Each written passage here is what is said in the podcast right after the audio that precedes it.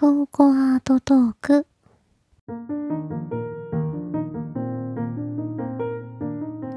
お久しぶりです。トーコです。今回はパナソニック汐留美術館で6月13日まで開催中のクールベと海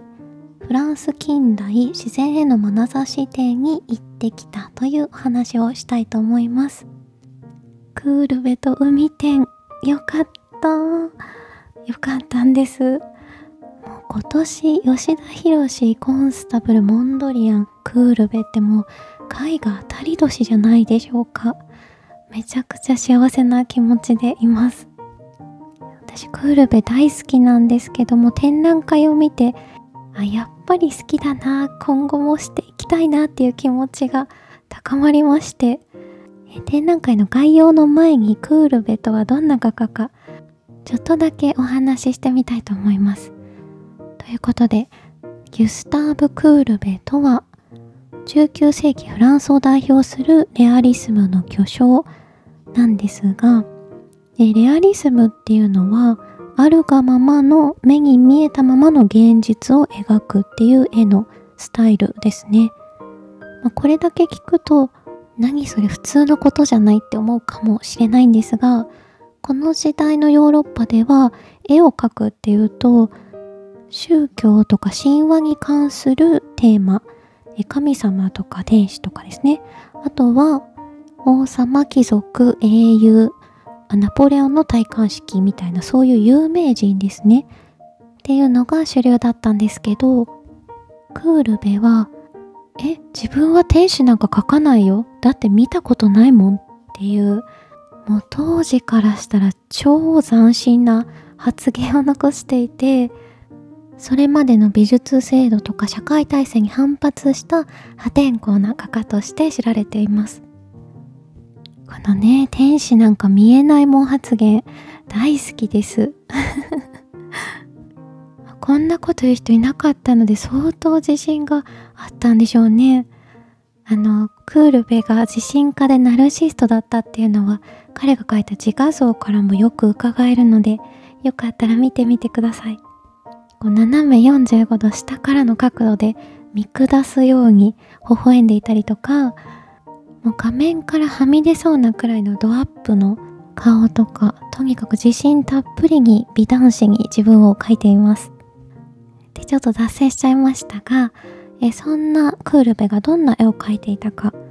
まあ、彼の代表作とも言える絵でオルナンの埋葬っていうお葬式の絵があります。でこれは天使は描かないっていう発言通り普通の市民えクールベの地元の無名の人のお葬式をものすごく巨大な画面で描いています。まあ、今では誰のお葬式をどんな風に書いても自由だと思うんですが当時は絵にも階級があって大きな画面に書いていいのは最初の方にお話しした神様天使英雄王様とかざっくり言うと偉い人あの宗教とか歴史に関するテーマの絵を美しく理想化して描くことが常識だったんですよね。でクールベは本来なら小さい画面に描かれるはずの普通の市民をめちゃくちゃ大きい画面に特に美化するわけでもなくありのまま見たままに描いたのでちょっと君何やってるんだねってもう美術業界からすごく怒られちゃいます。でこの絵は1855年のパリ万博に出したかったんですけど美術への破壊行為だから展示しちゃダメって言われて出させてもらえなかったんですよ。悲しいですね。まあでもここで引き下がらないのがクールベなんと展示会場の近くに自分で会場を用意して勝手に個展を開いてしまいます。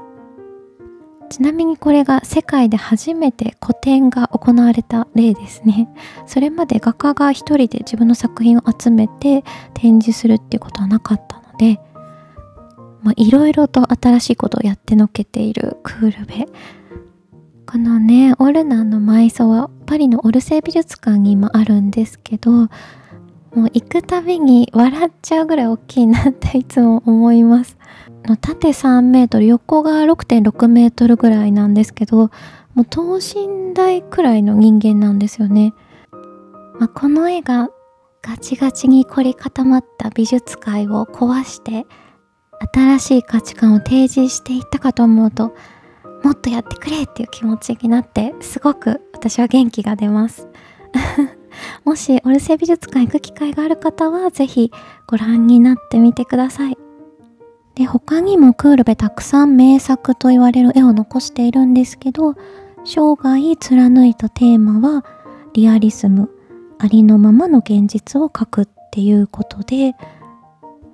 例えばラフ像ヌードの女性を描く時もヴィーナスみたいに滑らかな肌の理想化されたプロポーションで描くんじゃなくて脂肪がついていたりシワがついているそのままの女性の姿をたくましく描いたりそれまでの美の基準に物申したっていう感じですね。もう当時はスキャンダルだったんですけど現代の私たちの感覚からするとすごく共感できるっていう方多いんじゃないかなって思います。クールベのラフ像を見るとき私は脳内でバンドのチャイさんのネオかわいいって言ってる曲ネオでしたっけ？全部同じ顔なんて変じゃない？そのままがずっと誰よりも可愛いって言ってるあれが流れますね。私だけかな。えそろそろでは展覧会のお話をしたいと思うんですがクールベと海展はそんなクールベが描いた海の絵をテーマに風景画家としての彼の側面に焦点を当てた珍しい展覧会です。そう割と美術制度に敵対するみたいなお話を前半でしたんですけどありのままに描きたい願望は自然にもあってですね特に生まれ育ったフランスのオルナンの山とか森そこにいる動物たちを繰り返し描いていました。でこのスイスとフランスの国境の小さい町オルナンっていうのが海がない山に囲まれたところなんですよね。なんとなく長野みたいな場所かなって絵から想像したんですけど違ったらすいません。で山ばっかり最初描いてたんですけど22歳の時初めて海を見て衝撃を受けてそこから亡くなる58歳まで何度も海を描いています。で今回は山と海両方のクールベが見られますね。海の絵って皆さんどんな感じで想像されますか？クールベが描いたのは特に人物とかはあまりいない海と空だけの自然のままの姿の海でした。でこれも当時は新しくてなんでかっていうとそれまでは海が描かれる時はやっぱり聖書とか神話の物語を伝えるための風景として描かれていることが多くて目の前に見える海を観察してそのまんま描くっていうのはまだなかったんです。で海といえば印象派のモネの絵を思い出す方も多いかもしれないんですがクールベの方が20歳くらい先輩なのでもう少し後のことですねでこの展覧会ではモネの師匠のブーダンとモネと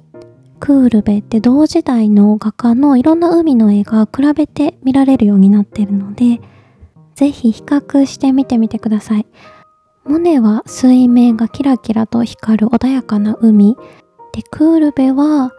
荒々しく暴れるような波の海の絵が多かったですね。あの、東映のオープニング映像みたいなイメージで荒々しくパレットナイフで厚塗りで描いていました。ちなみにパレットナイフを絵に使ったのもクールベが史上初。いろいろニュースが絶えない人ですね。あとは海水浴っていうものが始まったのがちょうどこの辺りの時代で会場では当時海水浴で着られていた水着も展示されてました。すごく可愛かったです。クールベのしかも海の絵がまとめて見られるってとても珍しい機会なのでクールベと近代絵画の巨匠たちがどんな風に自然を描いたのか気になった方はぜひ会場で見ていただければと思います。そんな感じでまあ、ちょっとクールベについてはまだまだ話し足りないのですが、またの機会に他の作品のお話もしたいと思います。聞いてくださってありがとうございました。またお会いしましょう。トウコでした。